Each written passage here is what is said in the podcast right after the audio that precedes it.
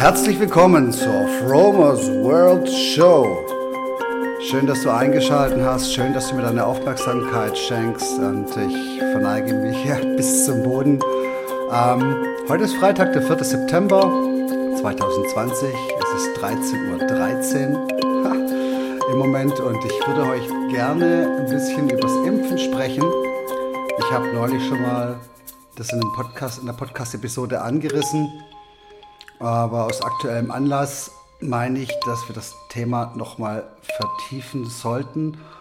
Und es geht darum, dass das Impfen oder die Impfpflicht vermutlich kommen wird. Ich gehe mal davon aus, nicht umsonst wird ähm, ein Heidengeld ausgegeben, um Impfstoffe zur Entwicklung und auch die Bundesregierung hat sich mit 300 Millionen Euro Steuergeld ähm, bei CureVac beteiligt, um die Entwicklung eines Impfstoffs ähm, sicherzustellen. Davon abgesehen wurde in alle möglichen ähm, Firmen vorab schon Impfungen ähm, bestellt, obwohl diese gerade in der Entwicklung waren, auch bei BioNTech.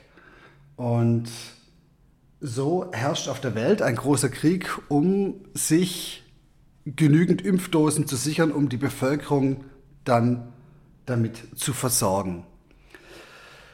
Ich möchte kurz vorab sagen, ich bin kein Impfgegner pauschal. Ich bin auch kein Arzt und ich bin kein Apotheker und kein Virologe. Ähm, ich sehe nur mit meinen Augen die Zahlen und ich sehe, ähm, das im Prinzip keine Bedrohung ist. Aber letztendlich scheint es beschlossene Sache zu sein, dass ähm, weltweit geimpft werden soll. Was ist denn so eine Impfung? Eine Impfung ist im Prinzip ein Tuning des Immunsystems. Es gibt eine aktive Immunisierung und eine passive Immunisierung. Ja, und bei der aktiven Immunisierung wird das Immunsystem praktisch mit Antigenen konfrontiert, damit es aktiv Antikörper bilden kann. Und er hat daher Aktivimpfstoff. Dann gibt es Lebendimpfstoffe und Totimpfstoffe und Toxine. Die passive Immunisierung, bei der werden dem Immunsystem ähm, gereinigte Antikörper verabreicht gegen, das, gegen ein bestimmtes Antigen, also gegen den Erreger, die zum Teil von anderen Patienten oder von einem Tier stammen, die gentechnisch hergestellt wurden und, und dann erfolgt die Gabe davon. Dann gibt es noch diesen RNA-Impfstoff, der jetzt wohl entwickelt wird und der funktioniert so, dass im Prinzip ähm, der Bauplan für die Antikörper, so übersetzt, ähm, verabreicht wird, sodass die Zellen selber ihre Antikörper bilden können, aktiv. Und das ist, was ich im vorigen Podcast auch schon mal gesagt habe, ähm, so ein Eingriff in die menschliche DNA, weil die DNA wird praktisch ersetzt oder besser gesagt ergänzt, sodass der Körper selber diesen, ähm, diese Antikörper bilden kann. Jetzt wissen wir zum Beispiel, dass von der Grippeimpfung, dass man das jährlich nachimpfen muss. Das heißt, ähm, die Viren mutieren und ähm, es kommt immer wieder zu, ähm, zu, zu, neuen ja, Anti Antigenen und gegen die müssen immer wieder neue Antikörper gebaut werden. Das heißt, wenn jetzt dieser RNA-Impfstoff kommt, das ist jetzt mein Verständnis, mein Laienverständnis, wenn sich jemand zuhört, der sich da auskennt, dann äh, bitte korrigiert mich. Das heißt, man muss diese DNA immer weiter ähm, ergänzen durch diese, durch diese Baupläne für die Antikörper. Ja, das war jetzt alles ein bisschen technisch und äh, ich bin da auch nicht gut drin. Ich kann nur sagen, ähm, wenn ich jetzt in die Natur gucke, ähm, der liebe Gott hat uns mit einem Immunsystem ausgestattet, ähm, das eigentlich mit allen Erkrankungen gut zurechtkommt, sollte das Immunsystem intakt sein. Du musst dir vorstellen, die Impfung ist so ein Präventiveingriff, ein Präventiveingriff in deinen Körper.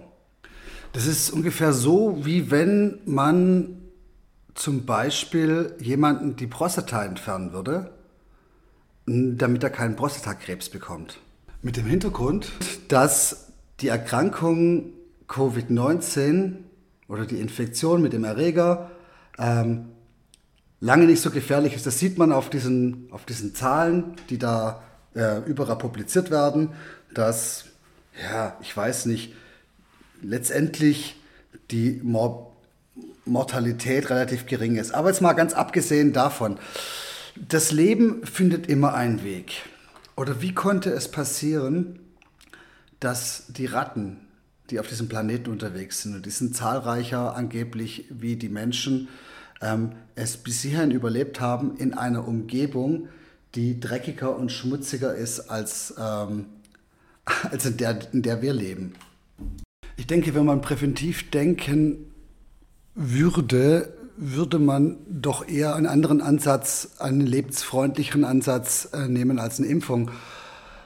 Ähm, man würde doch eher das Immunsystem ähm, stärken und ähm, vielleicht Umweltgifte dezimieren, gewisse Stoffe vielleicht aus unserem Leben verbannen, wie zum Beispiel ähm, Pestizide, Insektizide oder andere Gifte. Man würde vielleicht darauf verzichten, Monokulturen anzubauen, ähm, weil alles hat eine Ursache und Wirkung. Wie wäre es, wenn man, wenn man komplett auf Bio umsteigen würde? Wie wäre es denn, wenn man den Menschen mehr Raum geben würde, mehr Ruhe geben würde und, ähm, und die Dinge sich einfach entwickeln lassen würde, ähm, so dass es zu unserem allerbesten ist. Und ähm, zur Impfpflicht muss ich sagen, ich habe in Italien mit einem Arzt gesprochen und er hat gesagt, dass es dort eine Impfpflicht für, ähm, für Kinder gibt und Kinder, die nicht geimpft werden, dann müssen die Eltern empfindlich hohe Strafen zahlen. Und da geht es insgesamt um zwölf Krankheiten. Darunter sind Masern, Hirnhautentzündung, Tetanus, Kinderlähmung, Mumps, Keuchhusten und Windpocken. Habe ich recherchiert und tatsächlich einen Artikel im Stern gefunden von 2017. Und äh, das ist erschreckend. Und dann ist die Frage, wenn sich ein Staat nicht für die Gesundheit einsetzt und zu den vorher genannten Punkten, wie kann es denn sein, dass es sich dann einsetzt dafür, dass ähm, aktiv ins Immunsystem per Pflicht Gesetze erlassen werden, die mit harten Strafen drohen? Ist das ein Schutz vor Krankheit? Und ähm, alles hat eine Ursache und alles hat eine Wirkung. Und dieser Arzt in, äh, in Italien, der sagte mir, dass äh, gerade im Raum Bergamo massiv geimpft wurde. Und daraufhin, so sagte er mir, das ist seine Aussage, kam es zu diesen Kollateralschäden, als dann ähm, die Erkrankung Covid-19 oder dieses Corona, diese Corona-Schnupfenerkrankung aufgetreten ist. Ich kann das nicht verifizieren, es ist einfach nur das, was ich gehört habe, aber ja, wie gesagt, alles hat eine Ursache und Wirkung. Und wenn du irgendwo ähm, etwas veränderst, veränderst du es nicht auf der einen Stelle, sondern es kommt das nächste nach. Das sieht man zum Beispiel auch im Harz. Im Harz hat man die großen Monokulturen an Tannen und äh, wenn du jetzt auf dem Brocken oben stehst und runter guckst auf die, auf die ganzen Tannen, die alle gleich gemacht wurden, die praktisch ähm, äh, da angepflanzt wurden, die sind alle abgestorben. Es ist ein brauner Wald, der ein Streichholz und der ganze Harz brennt. Das ist, es ist erschreckend. Und ähm, diese Gleichbürstung ähm, und den Eingriff in die Natur, den sehe ich beim Impfen auch.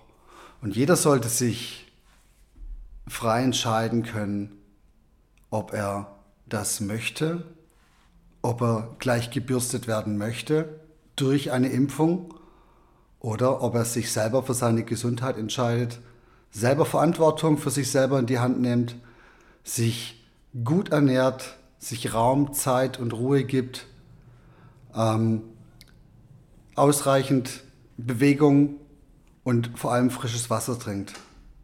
Jeder ist zu 100 Prozent für sich selber verantwortlich und jeder kann ähm, sich auf den Fahrersitz des Lebens setzen, seine Routinen, Gewohnheiten ändern, um gesund zu bleiben und möglichst ähm, gesund zu leben. Denn alles, was du tust, hat eine Wirkung. Lebensbedrohlich oder lebensbejahend. Findest du es richtig, dass der Staat sich in deine Gesundheit einmischt, wenn er es sonst nicht tut? Findest du richtig, dass man gezwungen wird, mit hohen Geldstrafen ähm, etwas zu tun, was eigentlich gar nicht notwendig ist? Und der andere Gedanke ist, warum wird die Impfpflicht bei Kindern eingeführt, also gerade bei denjenigen, die noch gar nicht selber entscheiden dürfen und es genau da zur Impfpflicht gemacht wird ähm, und die Eltern, wenn sie ihre Kinder nicht impfen lassen, hart bestraft werden? Ich denke, wir müssen Verantwortung übernehmen für unsere Kinder, für uns selber und nicht bei allem mitmachen, was gefordert wird im Kontext zum Hintergrund. Und es ist Zeit, auch mal Nein zu sagen und den eigenen Weg zu gehen. Steve Jobs hat gesagt, erfolgreiche Menschen zeichnet es aus, Nein zu sagen. Und ähm, das finde ich eigentlich ganz spannend. Das ist in allen Bereichen des Lebens anwendbar.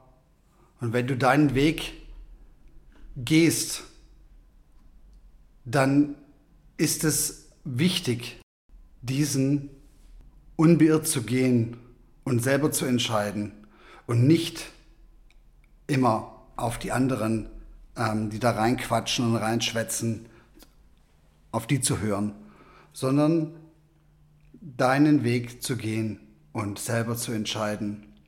Freie Meinungsäußerung und freie Entscheidung, vor allem über den eigenen Körper. Ja, hoffe, war was für dich dabei. Wir hören uns demnächst wieder. Ich wünsche euch nur das Beste.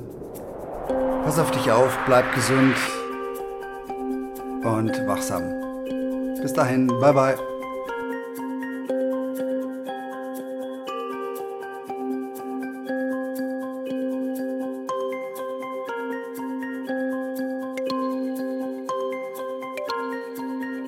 Hey, wenn dir das gefallen hat, teile deine Liebe. Lass mir einen Comment auf den Socials da oder über eine Bewertung würde ich mich freuen. Es wäre ein Traum. Besuch mich doch auf www.fromers-world.com. One Love, Licht und Energie für dich.